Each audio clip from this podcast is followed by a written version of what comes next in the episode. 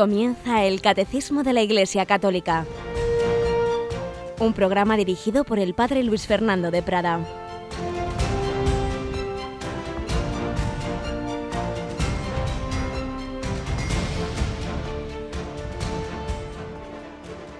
Muy buenos días, querida familia de Radio María. Una semana más empezamos esta serie de tres días, martes, miércoles y jueves, en que un servidor os acompaña, o mejor dicho, nos acompaña el Catecismo de la Iglesia Católica, ese grandísimo regalo que nos hizo la Iglesia por la última autorización y aprobación del Papa Juan Pablo II, pero que fue fruto, como explicábamos en días anteriores, de un gran trabajo de colaboración del que podemos disfrutar en la Iglesia a lo largo de, pues seguramente muchísimo tiempo, porque es una obra que nos va a dar fundamento a nuestra fe, a nuestra vida cristiana, a nuestra oración, a nuestra liturgia, es un auténtico tesoro. Y comenzamos así este día en el que, bueno, tenemos en el control a Rocío. Buenos días, Rocío. Buenos días. No te he dicho, Rocío, que acabas de decir la programación, pero hay una pequeña variación muy interesante. A ver, tomamos nota. Y es que en Vista Noche, en la hora en que anunciabas en que normalmente tendríamos El hombre de hoy y Dios, ese programa que un servidor también, digamos, también comentamos el catecismo de otra manera, de una manera más adaptada, digamos, a la cultura actual, etcétera. Pero hoy vamos a dejar paso a una entrevista con Vittorio Mesori. Tú ya bien sabes quién es este señor, ¿verdad, Rocío? Bueno, eh, ese periodista que tuvo el lujo de entrevistar al Papa. Exactamente. El lujo de entrevistar realmente a dos papas. Uno, antes de serlo, al entonces cardenal Ratzinger en 1985, en lo que se convirtió en un bestseller, el auténtico bestseller de aquella época que fue Informe sobre la Fe, en que precisamente, lo que hemos estado hablando en la semana pasada, el cardenal Ratzinger en una conversación de tres días que se convirtió en ese libro, pues hacía un repaso de cómo se estaba viviendo en la Iglesia en aquel momento el posconcilio, de hasta qué punto se había asimilado o no el verdadero concilio Vaticano II, informes sobre la fe, entrevista al cardenal Ratzinger. Pero es que unos poquitos años después, ni más ni menos Juan Pablo II le llamó a Vittorio Mesori eh, para que le hiciera una serie de preguntas que se iban a convertir en el primer gran libro entrevista de un papa. Ahora ya estamos más acostumbrados a que los papas escriban diversos libros, pero en aquel momento fue el primero un libro que se publicó simultáneamente en más de 50 lenguas, que se vendieron 20 millones de copias en un mes.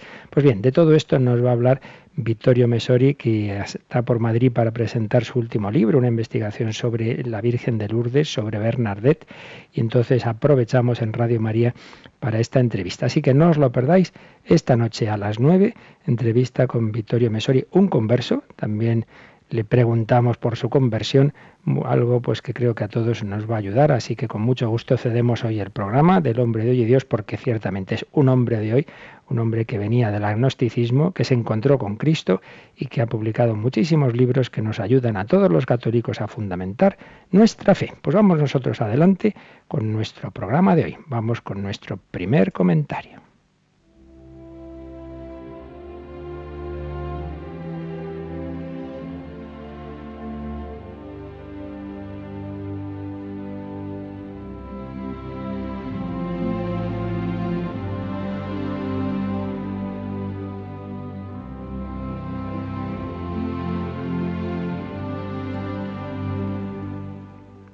Y hoy volvemos al padre José Julio Martínez, aquel jesuita que coleccionaba una serie de historias reales absolutamente contrastadas, que de bonitas que son a veces parecen ficticias y no es así.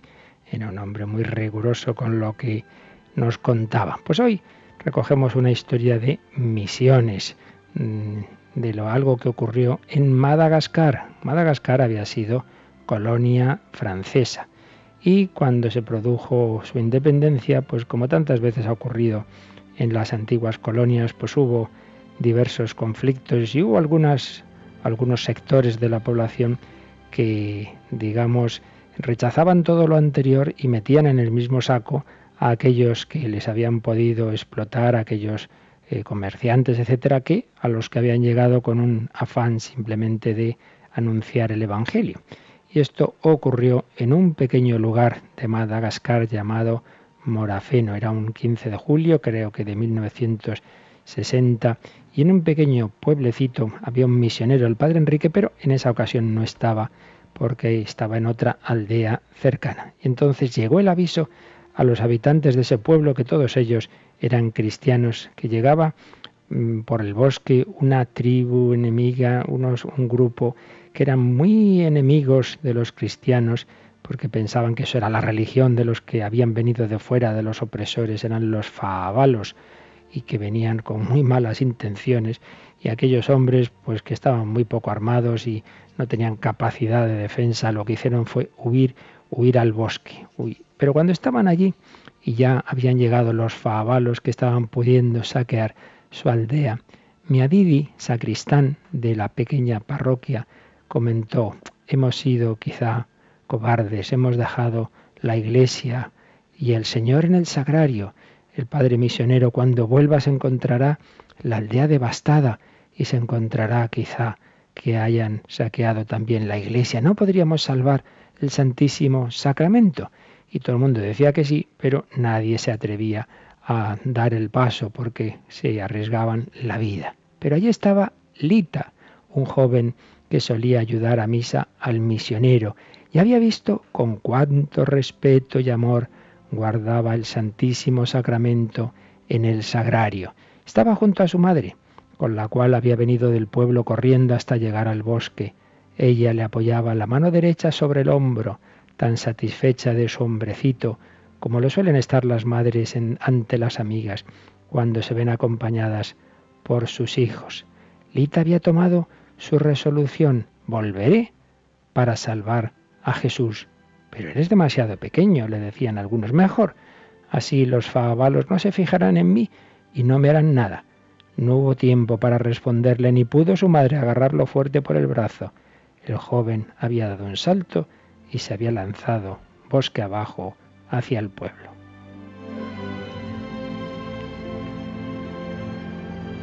Lita se encaminó derecho hacia la pequeña iglesia. Vio que la puerta estaba medio abrir y penetró subiendo decidido hacia el sagrario. Él sabía dónde estaba la pequeña llavecita la encontró pronto, lo abrió, sacó el copón y se dispuso a salir, llevándolo oprimido entre las manos y el pecho. Pero un grupo de favalos lo había visto entrar en la iglesia, lo había seguido, le observaba desde fuera. Sabían que aquel chico no podía causarles ningún daño. Le miraban, sintiéndose vencedores, pero al oírle rezar y al verle tomar el copón con tanto respeto, quedaron inmóviles. Si de ellos hubiese dependido, le hubieran dejado marchar sin hacerle daño. Pero llegó uno de los jefes y les gritó al verlos detenidos, ¿qué hacéis ahí, ante esa iglesia cristiana? Todo al fuego, todo al fuego. La iglesia era un palafito que estaba construido sobre estacas clavadas en el terreno pantanoso, con una escalera única para entrar y salir. En esta se habían detenido los hombres que al oír la voz de su jefe gritaron como para que el niño pudiera escapar. Pero Lita quedó inmóvil al oír tales gritos y luego se refugió en la sacristía, siempre llevando el copón entre sus brazos.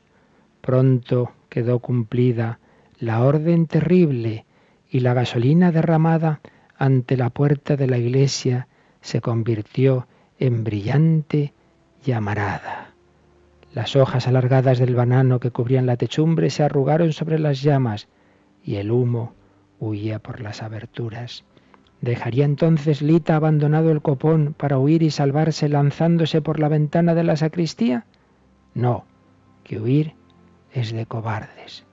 Y se, con se aferra con manos temblorosas al copón y lo aprieta contra su pecho repitiendo, No te quemarán, Jesús mío, no te quemarán. Jesús mío. Cuando le parece que los hombres se han marchado, quiere correr hasta la puerta, pero el humo le asfixia. Intenta volver a la sacristía, quizá para saltar por la ventanilla, pero cae ante las gradas del altar. Y allí lo encontró el misionero cuando volvió a su iglesia, muerto entre las cenizas, pero todavía apretando con sus brazos desnudos y quemados el copón intacto sobre su pecho. Lita es un nuevo mártir del amor a Jesucristo en el sacramento de la Eucaristía, en el sacramento del amor de los amores.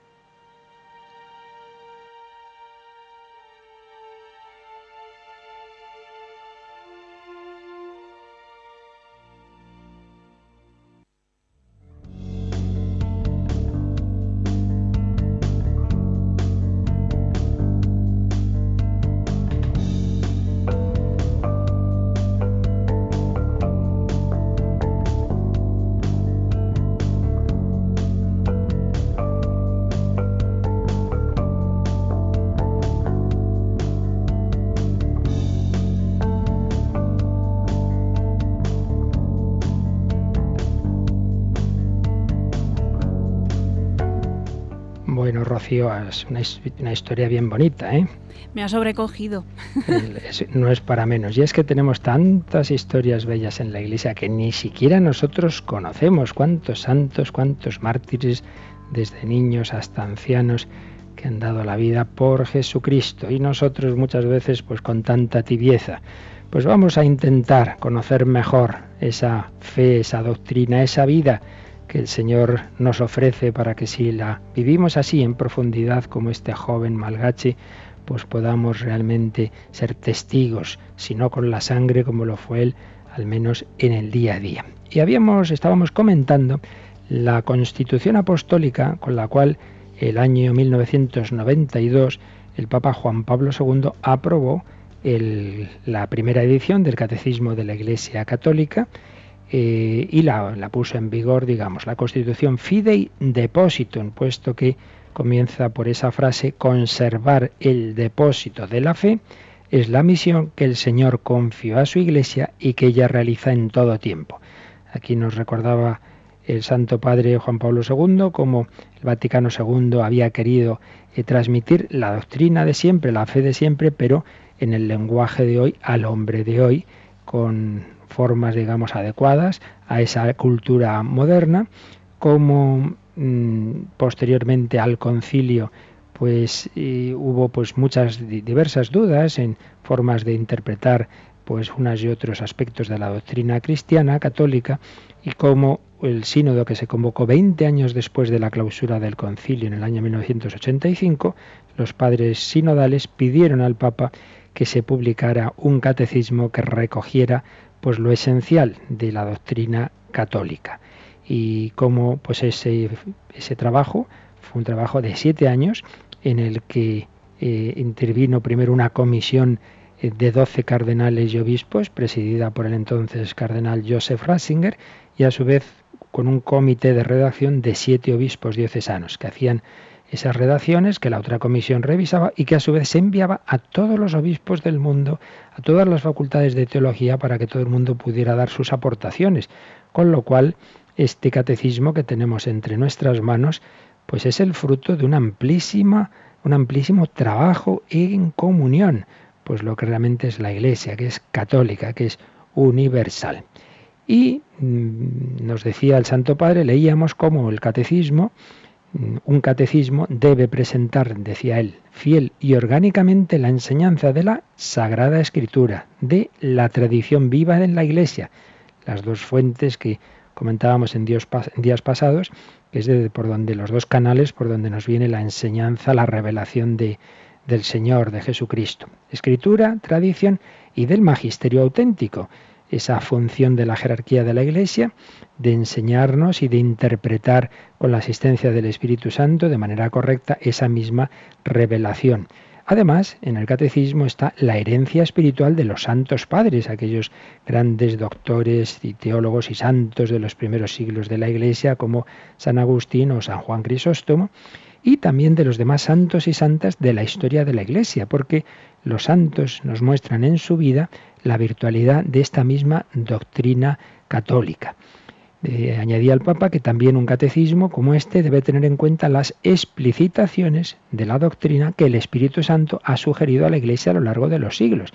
Poco a poco la teología ha ido profundizando, reflexionando sobre las verdades que ya estaban ahí, pero que poco a poco las vamos entendiendo mejor. Y también el catecismo debe ayudar a iluminar con la luz de la fe las situaciones nuevas y los, nuevas y los problemas que en el pasado nos habían planteado.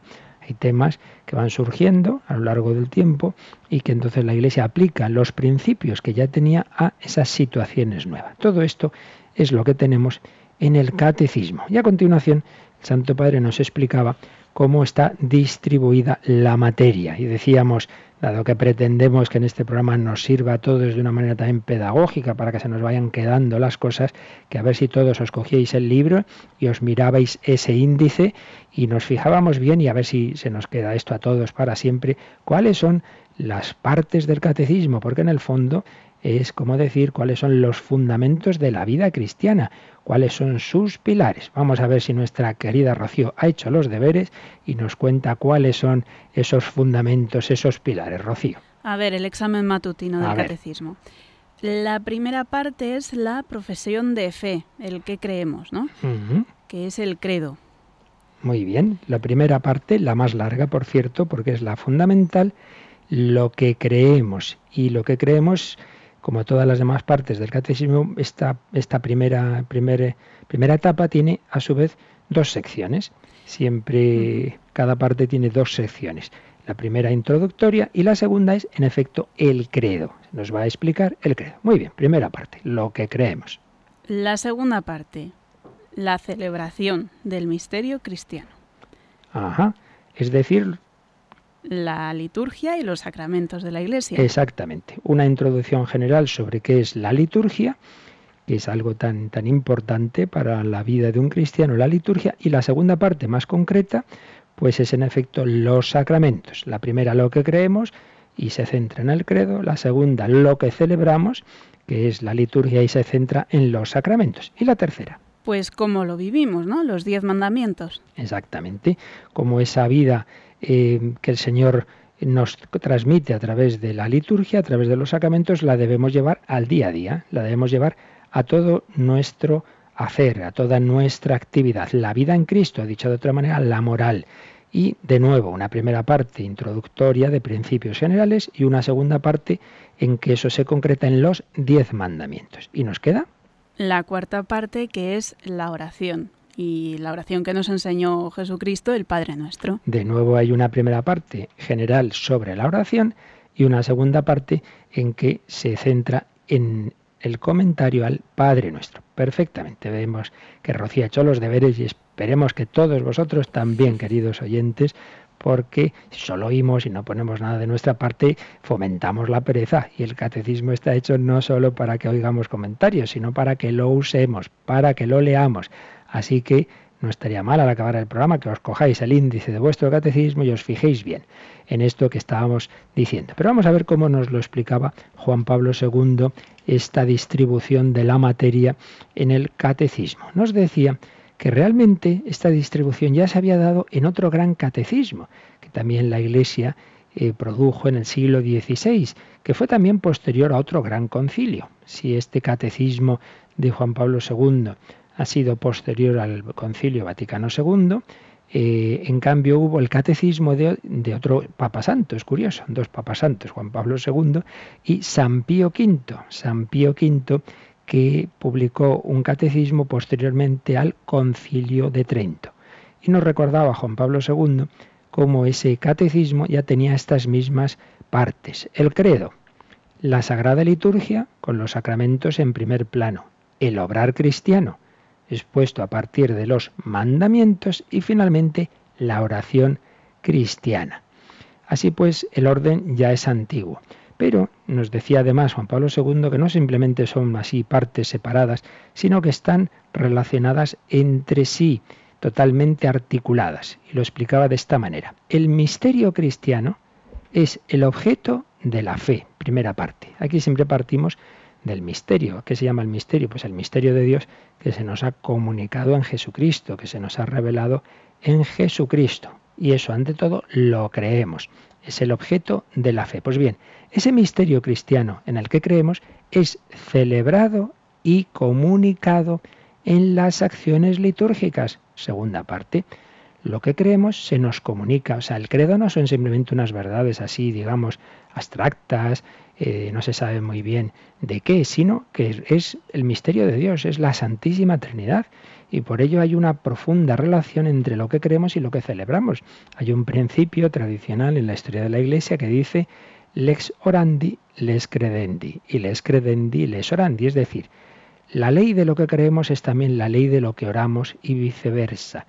Entonces, si en el credo hablamos de las tres personas divinas de la Trinidad, ¿cómo comienza la misa? En el nombre del Padre y del Hijo y del Espíritu Santo. O con ese, a continuación, con ese saludo que viene en una carta de San Pablo, la gracia de nuestro Señor Jesucristo, el amor del Padre y la comunión del Espíritu Santo estén con todos vosotros. ¿Veis? Eh, está articulado perfectamente en lo que creemos y lo que celebramos.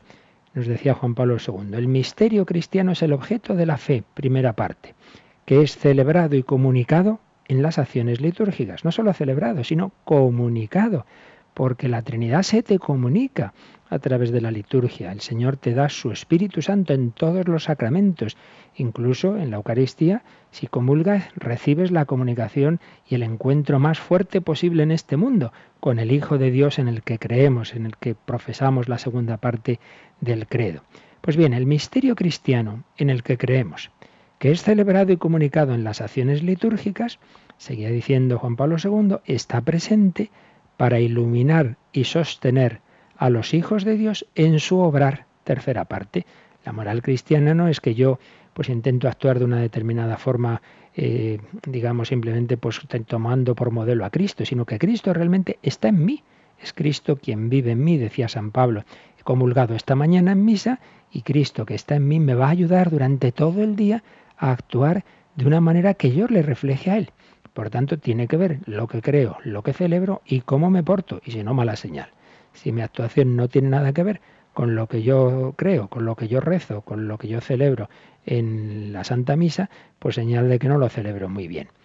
El misterio cristiano es el objeto de la fe, es celebrado y comunicado en la liturgia, está presente para sostener a los hijos de Dios en su obrar y es el fundamento de nuestra oración cuya expresión privilegiada es el Padre nuestro, que expresa el objeto de nuestra petición, nuestra alabanza y nuestra intercesión. Ese misterio cristiano es el fundamento de lo que creemos. También está relacionado, porque si no, si lo que oramos no es en función de lo que creemos, sino que yo oro a no se sabe qué divinidad. No, no, no. Tú oras a ese Dios en el que crees, ese Dios que es Padre, que es Hijo, que es Espíritu Santo. Te diriges al Padre con el Padre nuestro, te diriges a Jesucristo con una oración cercana de amigo, como puede ser el alma de Cristo, te diriges al Espíritu Santo y lo invocas, ven Espíritu Santo, todo ello en conformidad con nuestra fe. Y todo está relacionado, por eso seguía diciendo Juan Pablo II. La liturgia es por sí misma oración. Esa segunda parte del catecismo realmente está muy unida con la cuarta. Por eso también a veces se puede reducir esos cuatro pilares a tres porque la oración y la liturgia están íntimamente unidas. La liturgia es por sí misma oración. La confesión de la fe tiene su justo lugar en la celebración del culto. En efecto, la misa solemne y la misa de todos los domingos siempre rezamos el credo en ella, ¿verdad? Puesto que es fundamental en nuestra celebración lo que creemos.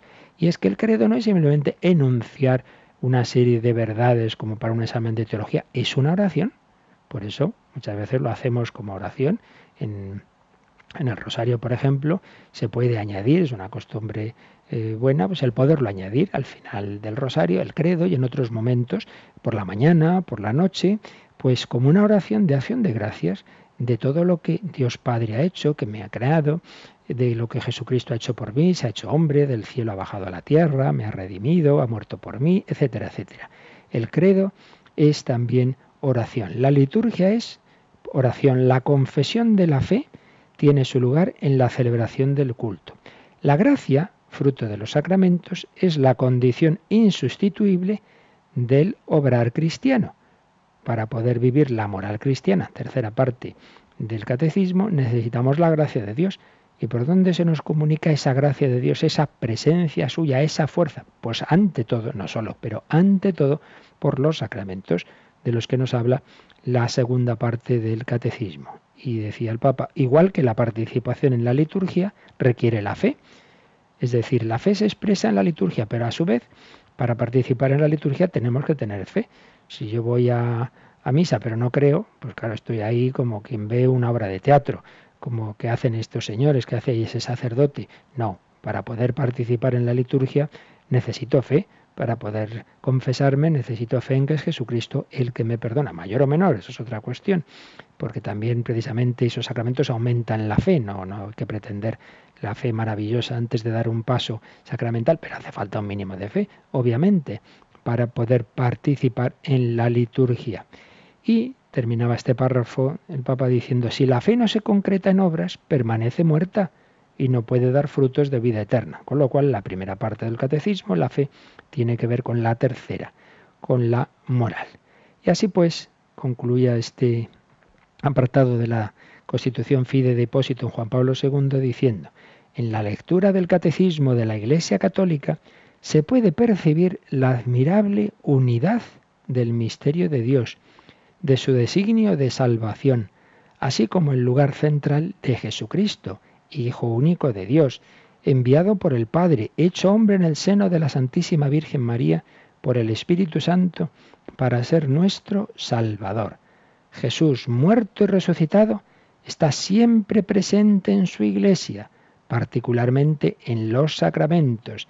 Es la fuente de la fe, el modelo del obrar cristiano y el maestro de nuestra oración. Con lo cual, en este párrafo se nos ha dicho una cosa muy bella, y es que esas cuatro partes en realidad son una si nos damos cuenta de que viene a ser mirar a Jesucristo. Jesucristo es el que nos ha revelado quién es Dios, el que nos ha dado lo que es el credo. Nosotros creemos todo eso porque nos lo ha enseñado a Jesucristo, nos fiamos de Él. La fe es fiarme de alguien que me da confianza. ¿Quién me puede dar más confianza que aquel que por un lado me ha mostrado que es Dios, con sus obras, con su vida, con sus milagros, con su muerte y resurrección? ¿Quién, ¿De quién me puedo fiar más que de Jesús? Entonces Jesús es el fundamento de mi fe. Jesús es aquel con el que yo me encuentro en la liturgia, es a Cristo a quien voy a confesarme, es a Cristo a quien voy a recibir en la Eucaristía, es Cristo quien vive en mí la, la vida que él ya vivió, me va transmitiendo sus actitudes. Y la moral cristiana es reaccionar como Cristo, reaccionar amando. No soy yo quien ama, es Cristo quien ama en mí. Y Jesús es también modelo de oración, porque ¿quién nos enseñó el Padre nuestro? ¿Y quién oraba? ¿A quién veían los apóstoles orar y le dijeron, Señor, enséñanos a orar? Como Juan Bautista enseñó a sus discípulos. Por tanto, estos cuatro pilares, estas cuatro patas de la mesa del cristiano en realidad se reducen a un fundamento, vivir en Cristo, que de lo que hablábamos pues, desde el primer momento de este programa, el querigma, lo esencial no es creer unas verdades así porque sí o cumplir unos mandamientos porque está mandado, sino lo esencial es el encuentro con Jesucristo. Jesucristo nuestro Salvador Jesucristo, a quien vivimos y a quien testimoniamos. Y si estamos hablando de la Iglesia, la Iglesia que es la que nos da este catecismo, vamos a recordar un momentito un testimonio de una entrevista que en su momento fue conmovedora. Muchos oyentes recordarán aquel gran médico, humanista, psiquiatra, historiador, porque sabía de todo, que era Juan Antonio Vallejo Nájera, ahora una hija suya, María, pues muchos habrán oído el testimonio que ofrecimos también suyo en Radio María. Pues don Juan Antonio Vallejo Nájera, siendo todavía bastante joven, tuvo un cáncer fulminante de páncreas que en dos meses pues se lo llevó de este mundo. Y están recogidas las conversaciones últimas de su vida con José Luis Olaizola en un libro precioso que se llama em, La puerta de la esperanza, porque ¿Por qué vino este título? Porque él solía participar en, un, de vez en cuando en una tertulia de un programa que había en televisión española presentado por el conocidísimo periodista Jesús Hermida.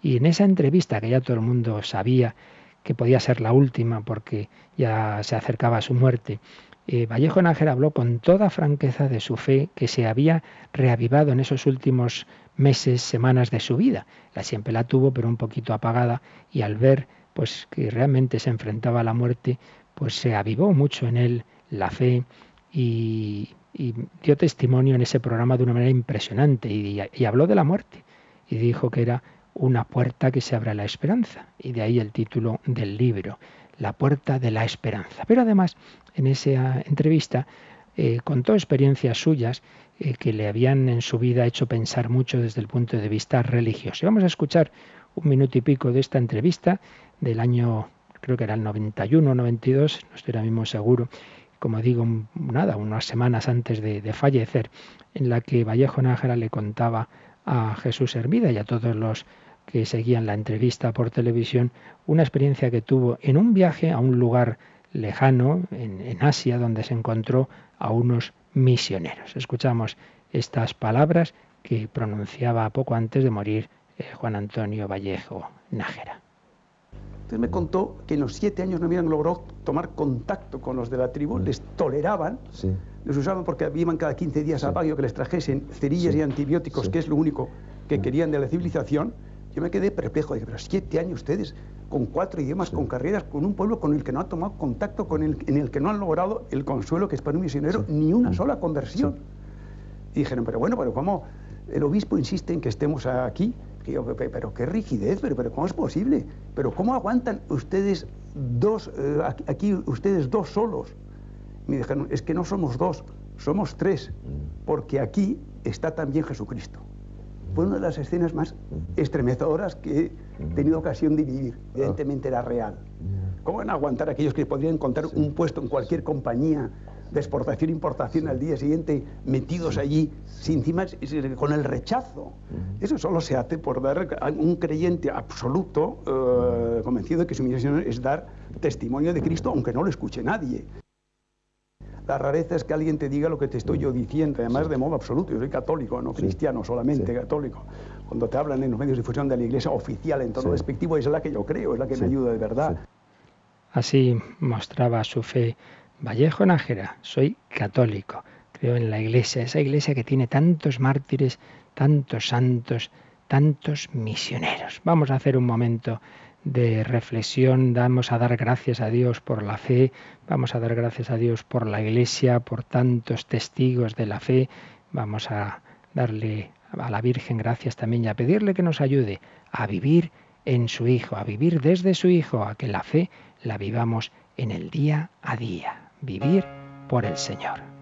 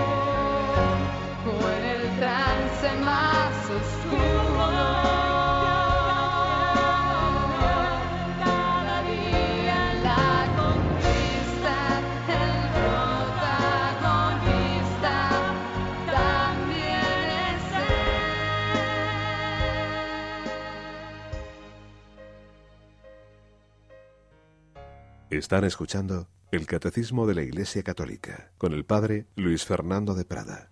Pues aquí seguimos con esta introducción al Catecismo que nos hacía Juan Pablo II al aprobar al aprobar el texto con la Constitución Fidei Depositum.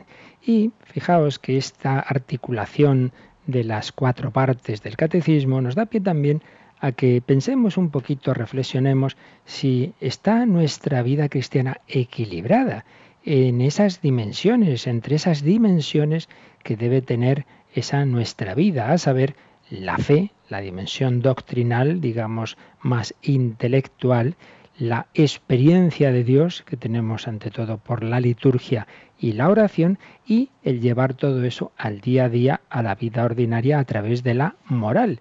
Monseñor José Ignacio Munilla escribió hace bastantes años un artículo, cuando aún no era obispo, que precisamente un servidor resumió y publicó en un folletito que escribía hace tiempo de introducción al catecismo y ponía como introducción justamente ese artículo que luego él eh, ha desarrollado su contenido en algunas charlas, como una que ofrecimos un sábado hace poco en, en Radio María, comentando la frase de Jesús, yo soy el camino y la verdad y la vida.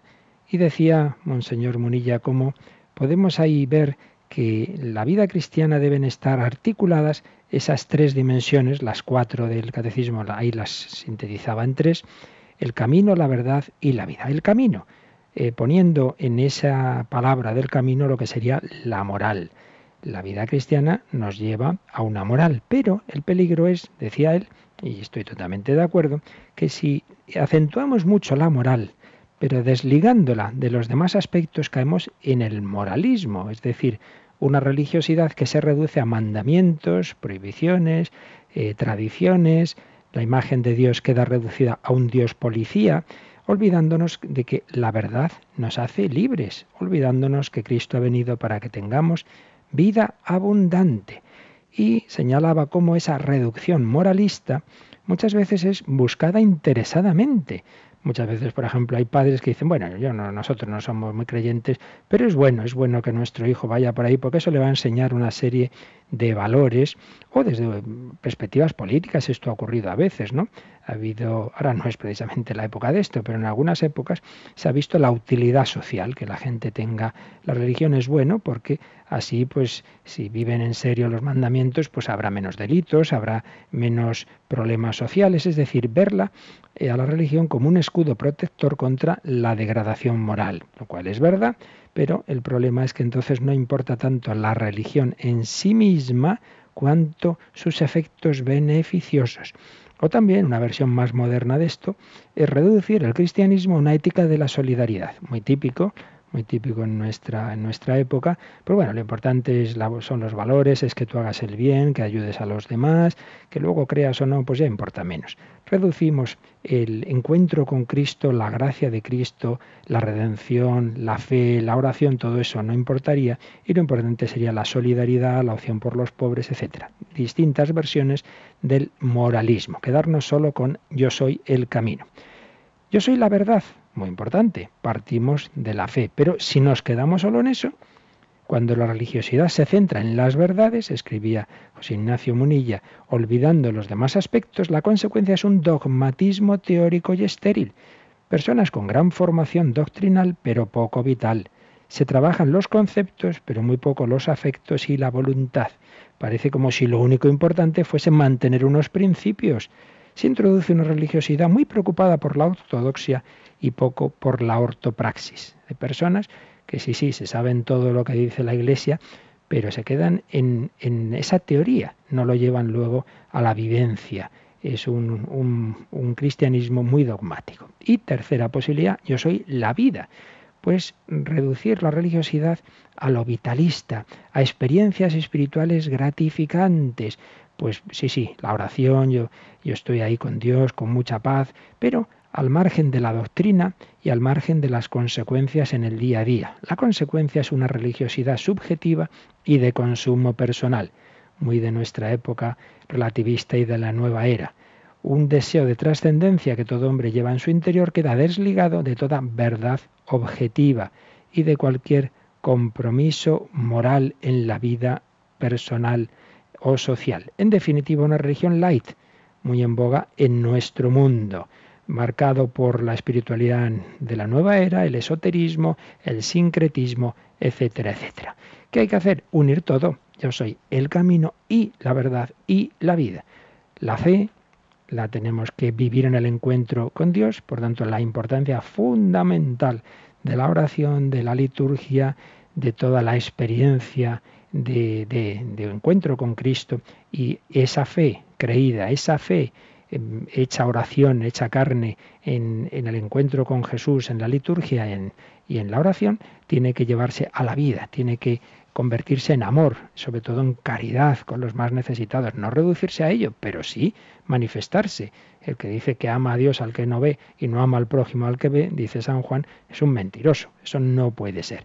Por tanto, es muy importante que le pidamos al Señor esa integración de todas esas dimensiones. Y cada uno tiene que mirarse a sí mismo y decir, ¿yo en qué punto ando más flojo? ¿Qué tengo que trabajar más? Nadie tenemos la perfección, ¿eh? eso tiene que estar claro. Pues cada uno, y lo mismo puede pasar a nivel de grupos, de movimientos, pues hay grupos cristianos que a lo mejor tienen muy buena formación doctrinal, tienen muy trabajado este aspecto, tienen personas que les forman muy bien en esa dimensión, pero luego a lo mejor pues no lo llevan mucho a la oración o no tiene mucho que ver eso con la caridad pues a lo mejor ahí hay que trabajar esas otras dimensiones. Viceversa, otros están muy volcados en acciones sociales, apostólicas, pero realmente no tienen buena formación en, la fe o no hacen mucha oración, pues hay que trabajar ahí esos otros aspectos. En fin, que cada uno de nosotros tenemos nuestros puntos débiles y quizá otros más fuertes y hay que pedir al Señor que nos muestre cuáles son los más débiles y cuáles, y cuáles tenemos que trabajar más para que nuestra vida cristiana sea equilibrada. Sigamos a Jesucristo, camino, verdad y vida, y podamos edificarnos sobre los cuatro pilares, que ya decimos que también podíamos como resumirlos en tres si unimos la oración a la segunda parte, pues edificarnos sobre esos pilares de nuestra vida cristiana. Pues vamos a, como siempre, dejar este último, esta última parte del, del programa para reflexionar en todo lo que hemos dicho con alguna canción, pero también para que podáis podáis em, hacer vuestras preguntas, bien sea a través del correo electrónico, bien a través del teléfono, todo ello nos lo recuerda ahora Rocío desde el control cómo lo podéis hacer.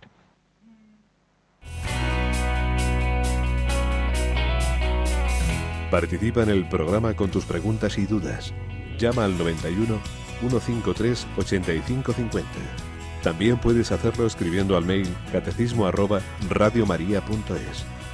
Catecismo arroba radiomaria.es.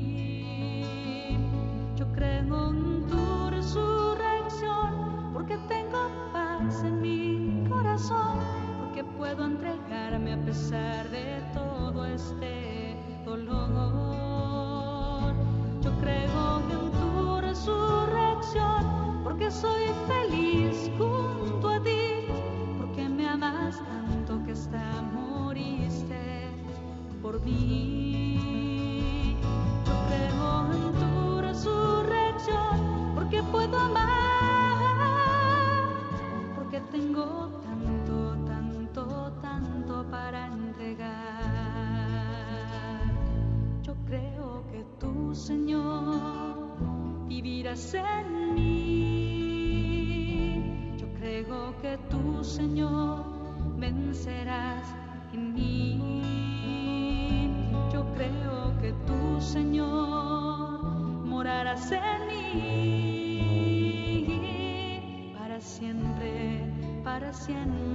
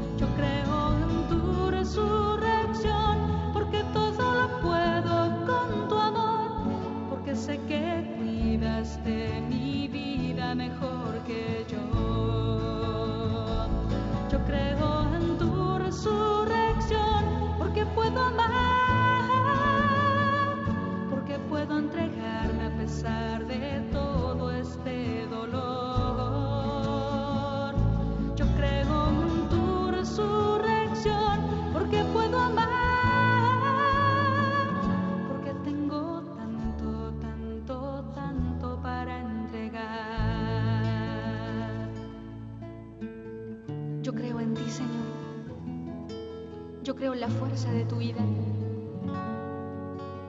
Creo que donde sobreabundó el pecado, sobreabundó más tu gracia. Creo en la fuerza de tu pequeña semilla en nuestro corazón, que da el ciento por uno. Creo que vives en nosotros. Yo creo en ti, Señor.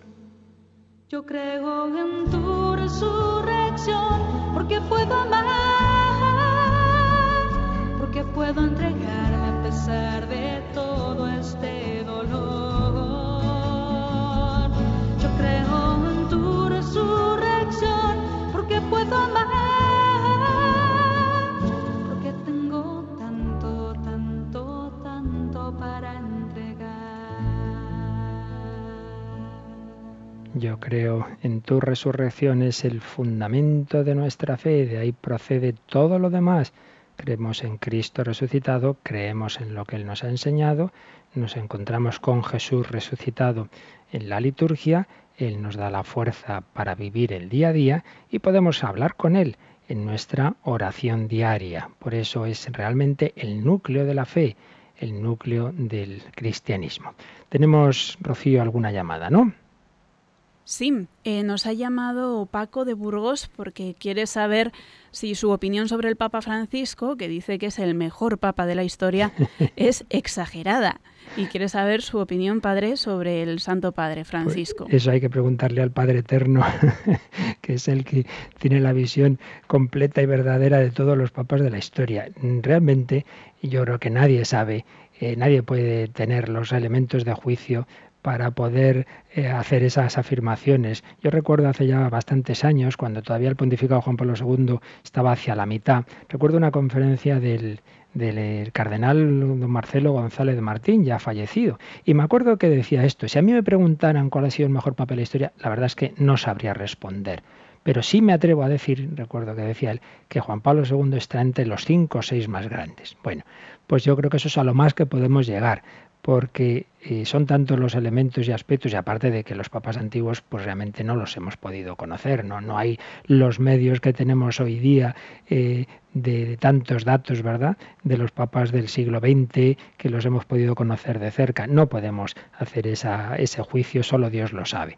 Ahora, lo que sí que está claro es que tenemos que dar muchas gracias a Dios, porque ciertamente en, en el siglo XX, siglo XIX, los últimos siglos han sido de papas realmente extraordinarios. De hecho, veréis que la última pregunta que yo le hacía a Mesori en la entrevista que esta noche podremos emitir a las nueve era sobre esto, sobre esos papas que él ha conocido y veréis que da una respuesta muy interesante. ¿Qué más nos han preguntado, Rocío? Bueno, pues María de Madrid en, preguntaba si todos los sacerdotes tienen discernimiento de espíritu en el sentido de eh, las inspiraciones que tienen, por ejemplo, en la oración, cómo diferencian si son del Señor o son del demonio.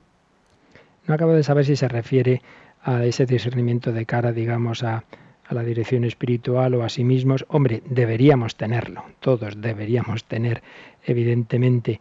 Eh, por desgracia, el Señor no, no, garantiza, no garantiza que siempre lo tengamos y siempre lo hagamos bien.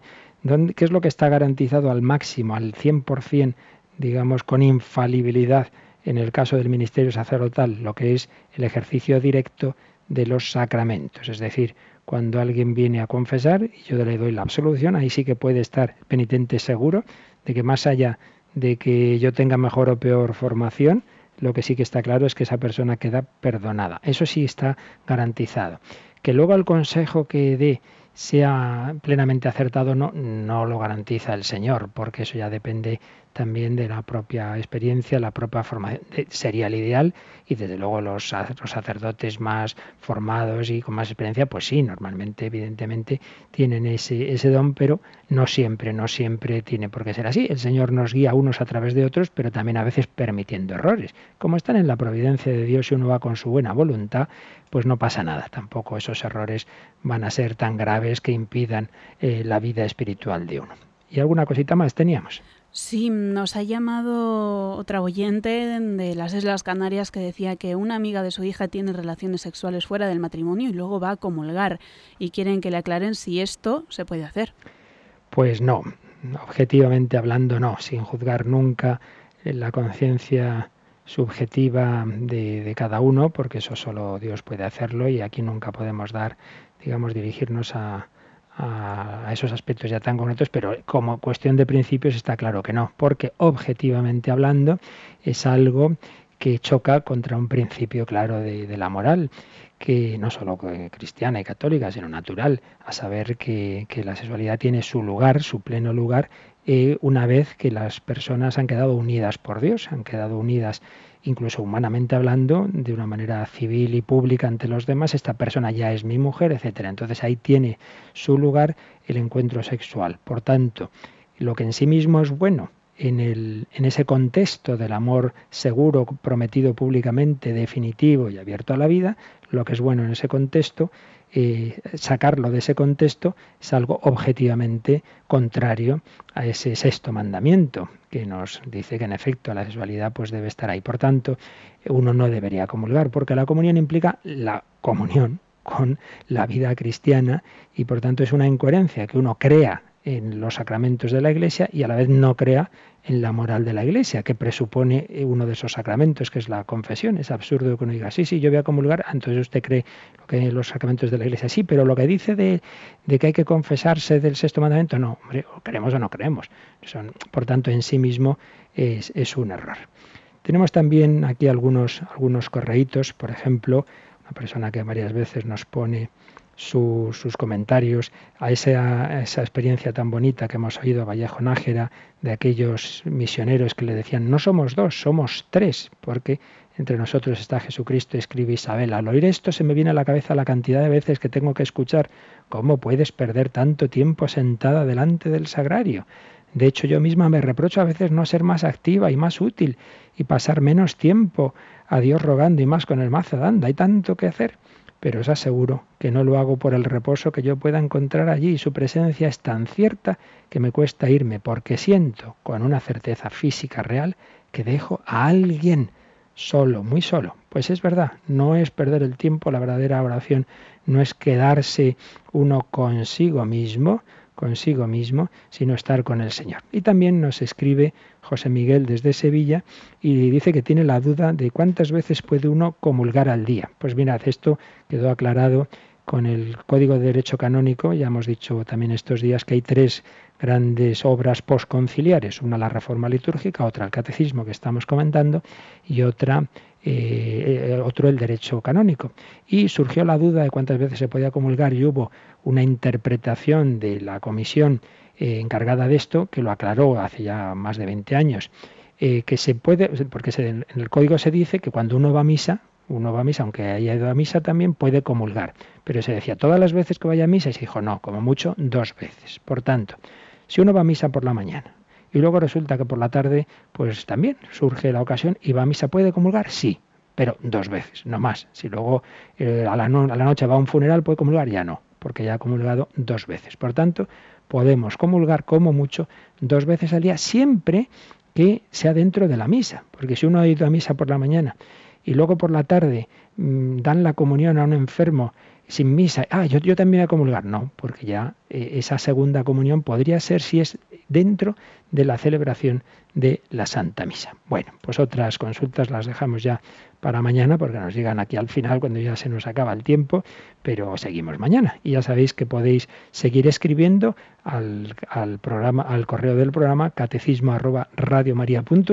y mañana pues intentaremos responder a esas dudas que queden pendientes de hoy. Yo recuerdo que esta noche, en la hora que habitualmente emitiríamos El hombre de hoy y Dios, a las nueve de la noche, ese programa en el que también vamos exponiendo la doctrina católica en diálogo con la cultura contemporánea, pero hoy lo hacemos en diálogo con Vittorio Mesori, gran comunicador, converso, historiador y periodista, que tuvo la gran suerte de tratar muy de cerca al cardenal Ratzinger, escribir aquel libro Informe sobre la Fe, después al Papa Juan Pablo II, fin, un hombre con una gran perspectiva de visión de la situación de la Iglesia Católica. Esta noche de 9 a 10, la entrevista con Vittorio Mesori en Radio María, no os la perdáis. Y le pedimos al Señor que nos ayude a vivir este día en su presencia. La fe católica, que ante todo es la fe en la Trinidad, se convierte ahora en oración, en esta bendición. Que la bendición de Dios Todopoderoso, Padre, Hijo y Espíritu Santo, descienda sobre vosotros. Que paséis un buen día hasta esta noche a las 9, si Dios quiere.